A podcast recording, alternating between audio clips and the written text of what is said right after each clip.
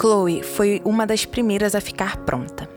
A casa ainda estava vazia quando ela foi para o jardim ver os preparativos que sua mãe tinha coordenado. Era uma festa simples, mas com impecável arrumação e luxo. Tudo aquilo refletia a personalidade que tinha organizado o evento. Elizabeth não deixaria nada passar. O aniversário do neto seria comemorado da melhor forma possível, mesmo que fosse uma festa pequena e só para os íntimos e para as crianças se divertirem.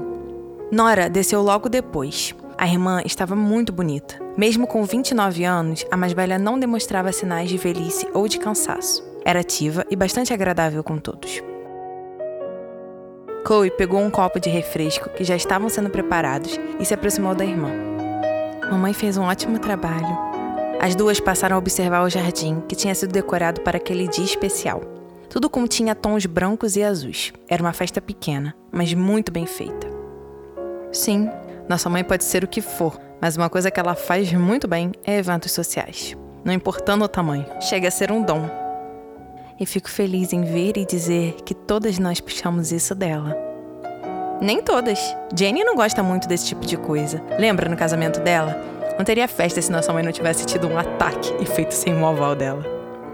Como poderia esquecer? Foi o assunto principal de várias conversas nesses últimos meses. Chloe riu e concordou. Nunca vou me esquecer da expressão que Jenny fez quando soube que mamãe passou por cima dela e fez tudo o que queria. Se não fosse pelo Peter, tenho certeza que ela tinha desistido de casar. Não esqueça da certeza de morar na Escócia. As duas riram. Mas agora ela não deve nem lembrar disso. Deve estar tão feliz lá no norte que se esqueceu dessa parte negra das Griffith. Nora olhou com ar surpreso. Não diga isso. Vão pensar que nós somos péssimas pessoas e que só pensamos em coisas desnecessárias. Chloe olhou para o ambiente que as envolvia. Pelo que eu estou vendo, ninguém pode escutar isso, porque ainda estamos sozinhos. Mas vou me redimir. Não somos péssimas pessoas. Apenas não gostamos que pisem em nosso pé. Elas riram. Agora está muito melhor. Venha, vamos para a tenda. Esse sol está forte demais. A mais nova acompanhou a irmã, mas realmente não ligava a ficar debaixo do sol. O dia estava lindo e Chloe desejava aproveitá-lo.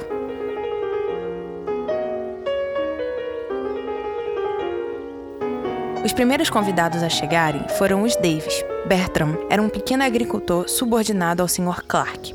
Ele tinha a esposa Abigail e a filha Ashley, uma menina de 8 anos. Nora, que sempre fazia trabalhos de caridade na vila e na paróquia, os tinha chamado para fazer com que a criança se divertisse um pouco e criassem amizade. Os dois, que vieram de charrete, se mostraram tão gratos que Chloe achou que ficariam a festa toda agradecendo. Mas assim que o velho pároco chegou e trouxe com ele mais alegria, o grupo mudou o rumo da conversa para como as crianças eram tão felizes com as pequenas coisas. Os Johnson chegaram logo atrás. Eles eram recém-casados e comerciantes, foi uma grande adição no grupo. Chloe gostava daquele tipo de pessoas, pois sabiam que dali sairiam grandes assuntos sobre finanças. Sir James e a mãe desceram quando o grupo já estava bem acomodado embaixo da tenda. As crianças corriam e brincavam, seguidos de perto pelo grupo de babás dos jovens senhores Clark. As apresentações foram feitas, e Chloe viu a desaprovação de Elizabeth por ter uma família de agricultores e um casal comerciante na festa. Ela levantou e foi atrás dos sobrinhos, não iria ver aquele comportamento infantil da mãe e ficar quieta. Era melhor se afastar. Os Fosters e os Taylors chegaram quase no mesmo momento. Aquilo foi uma grande alegria para as irmãs. As duas famílias eram amigas dos Clarks há tempos e mantinham uma ótima relação. Os Fosters tinham três filhos: uma menina de 15 anos, que mais desejava se portar como adulta, uma outra menina de 10 e o caçula, um menino de 8, que era grande amigo de John. Os Taylors tinham gêmeos. Os meninos que tinham sete eram os mais atentados de todo o grupo e já chegaram trazendo uma confusão para o grupo de crianças.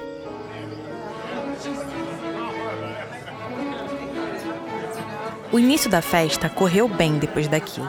Chegaram mais alguns convidados e as crianças passaram a correr de um lado para o outro do jardim e da casa. O grupo de adultos foi dividido em dois. Um que ficava perto da mesa de bebidas, onde continham mais homens, e outro sentado, onde ficavam as mulheres. Era uma festa pequena, mas muito divertida e alegre. John não demorou a chegar. O marido de Nora chegou trazendo mais alegria e diversão que as crianças poderiam pedir ou querer. O filho mais velho correu para seu colo e depois todas as outras crianças o seguiram. o Sr. Clark tinha uma grande facilidade de lidar com crianças. Sua personalidade era leve e distraída. Era um homem que cativava qualquer um. Chloe percebeu que John estava mais parecido com o pai a cada dia que passava. Os dois tinham cabelos negros, e até mesmo Richard, que tinha puxado os cabelos claros da mãe, tinha grande parte da aparência ligada ao pai. Ele se aproximou com um grande sorriso e, pegando na mão da esposa, cumprimentou todos que estavam na tenda. Desculpem o atraso. Estava resolvendo algumas coisas e terminando o presente do grande aniversariante. Eba! Eu posso abrir tudo agora, papai? John sorriu e colocou o filho no chão. Pode. Vá indo para a sala de estar. Temos que trazer tudo aqui para fora. O menino abriu os braços e correu para dentro da casa, sendo seguido pelas babás e pelo resto do grupo de crianças. Acho melhor eu ir vê-los. Tenho dúvida se os presentes chegarão aqui em perfeito estado. O grupo riu e Chloe, seguida do cunhado, foi em direção à casa. Espero que não seja nada grande demais. Quanto maior é o tamanho do presente, maior é a bagunça que eles fazem. John riu e concordou. Não é algo grande, mas também não é pequeno. Chloe o olhou sem entender, mas foi interrompida pelo chamado do sobrinho. Tia, eu vou ganhar um pônei! Ela, que tinha acabado de entrar na sala, olhou para o menino que estava no colo de George. Meu padrinho acabou de me dizer: isso será o melhor presente do mundo! Não se esqueça que o papai ainda não deu o dele. A criança riu para o pai e concordou. Será o melhor presente depois do que o papai vai me dar! Chloe se aproximou dos dois. Os sobrinhos de George estavam sentados na sala. Era um menino de oito e uma menina de seis. Pareciam estar assustados com a animação do resto do grupo de crianças, mas ela sabia que logo os dois estariam ao lado de John comandando todas as brincadeiras. Um pônei? Sim, não vejo a hora de montar! Chloe sorriu e passou a mão no rosto do sobrinho. Eu sei, meu bem. Por que não vai pedir o presente do seu pai? Acho que ele já fez mistério demais. O menino sorriu e desceu do colo do padrinho, correndo logo em seguida em direção ao pai, e tinha Richard no colo e terminava de dar as ordens para os empregados. Hamilton, você não acha que um pônei é um pouco demais para um menino da idade de John? George a olhou e pegou um copo de vinho em cima da mesa de centro. Eu e Clark começamos a cavalgar com seis anos. Já está na hora de John ter um pônei e receber aulas. O que Nora acha disso? Não acho que ela será contra. Eu não acho uma boa ideia. Vocês estão confiando demais no animal e na criança. George olhou para os sobrinhos, que agora já estavam misturados ao grupo, e deu um pequeno sorriso. Ele terá a mim e ao pai para ajudá-lo. Não é como se eu fosse montar sozinho. Mesmo assim, ainda não confio no animal. Chloe cruzou os braços e observou a movimentação das crianças. Os dois estavam tendo apenas uma conversa, mas a pequena ideia de deixar John desprotegido a deixava preocupada demais. Você fala isso porque não gosta de animais. Ela se virou para Hamilton e franziu a testa. Não é isso. A minha preferência por não ficar perto desses animais em particular não está ligada ao fato de eu não gostar da ideia de John montando em uma idade jovem demais. Ele tomou mais um pouco do vinho e a observou. George era o melhor amigo de John. Era um aristocrata, assim como o cunhado de Chloe. Porém, tinha mais terras e a maior paróquia das redondezas estava sob seu controle assim como a vila vizinha aqui estavam. Ele não morava longe e sempre que podia estava na casa dos Clarks. Era padrinho de John juntamente com ela. O Hamilton já tinha chegado na casa dos 30, mas continuava sendo um homem jovem. Era sério e não gostava muito da sociedade. Preferia o campo e sua propriedade, que era um pouco diferente do cunhado de Chloe. Mas nem por isso a amizade dos dois havia vacilado. Os dois tinham a mesma idade e trabalhavam juntos em tudo que podiam. Enquanto um cuidava da paróquia vizinha, o outro cuidava da paróquia do vilarejo. E juntos formavam um bom time, além de, claro, serem melhores amigos. Acho que você só está dando uma desculpa. Ele deu um pequeno sorriso e bebeu mais vinho. E acho que você ficou sem argumentos. Ela o encarou. Não fiquei. Apenas sei que vamos continuar discordando sobre esse assunto. Nós discordamos sobre tudo, Hamilton. E dizendo isso, Chloe saiu para o jardim, deixando ele para trás.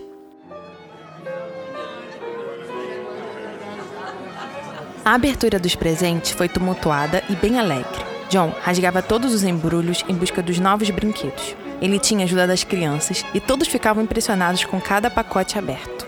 Os presentes de Chloe foram únicos e lindos. Ela tinha mandado fazer um cavalo de madeira para cada um dos sobrinhos. Os meninos amaram assim que o viram.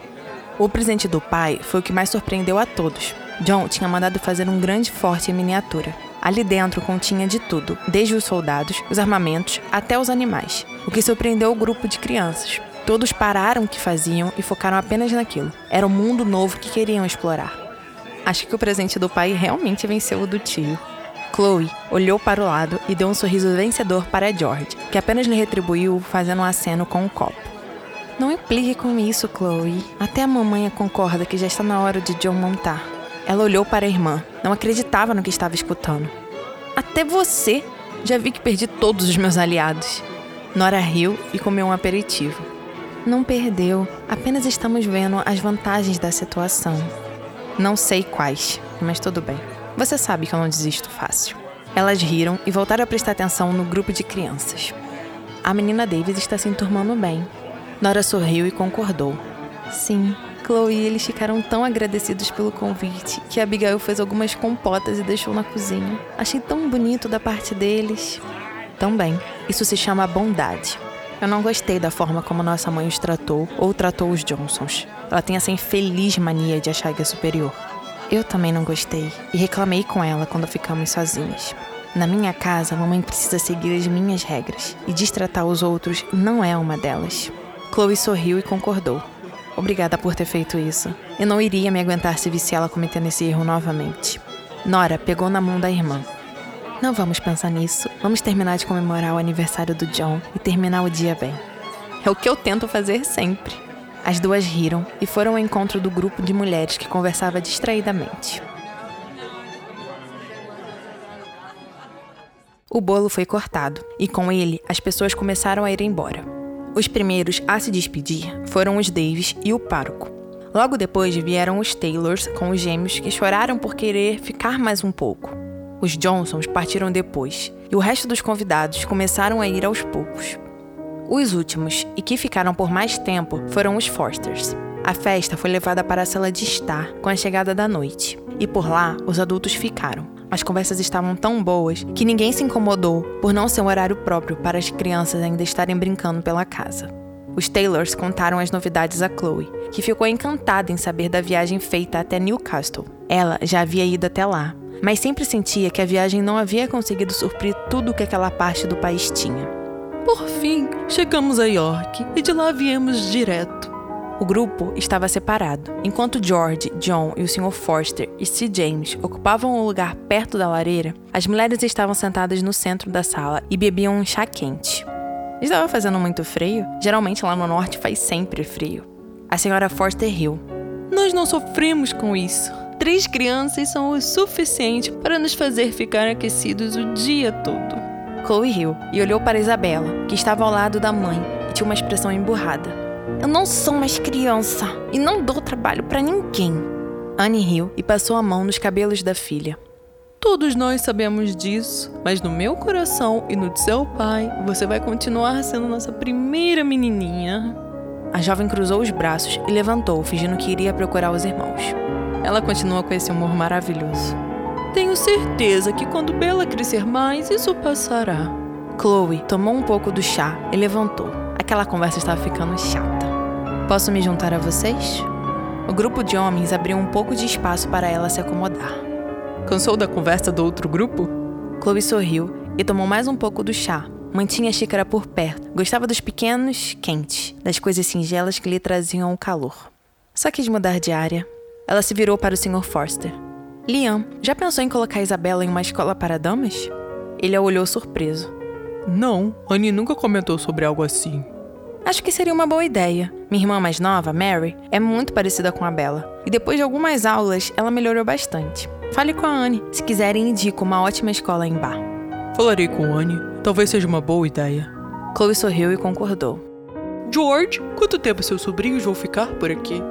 Todos se voltaram para o Hamilton. Também estavam curiosos com a pergunta de Sir James. Apenas alguns dias. Charles logo virá buscá-los. O que é uma pena, pois tudo fica melhor com eles. O barão concordou. Crianças enchem a casa de alegria. Não entendo por que você não se casa logo para poder ter os seus. Tudo tem hora certa, inclusive o matrimônio. Você não falará isso quando estiver apaixonado por alguma jovem. Chloe segurou o riso o máximo que pôde e virou o rosto para que ninguém a visse. Seria mal educado rir da afirmação de C. James. Mas era exatamente aquilo que ela achava. George pagaria a língua quando se apaixonasse por alguma menina boba. Não acho que isso acontecerá tão cedo. O Hamilton deu uma pequena risada. Pai, vamos embora. Eu estou cansada. Isabela tinha se incluído no grupo e sua expressão não era das melhores. Lian sorriu e concordou. Vamos, já está tarde. Vai chamar seus irmãos. Vou aproveitar que vocês vão e vou chamar Marianne e Thomas. Já está na hora de irmos também. George terminou o vinho e foi atrás dos sobrinhos. Chloe terminou seu chá e olhou em volta. Com a partida dos Forsters e de George, a casa voltaria à costumeira bagunça de John e Richard. E ela poderia, enfim, conversar com Nora sobre o que a irmã tinha achado da festa e tudo. Mas antes, tomaria um banho e trocaria de vestido. O dia estava no fim, e nada mais poderia agradá-la do que descansar e aproveitar o resto daquelas horas com calma.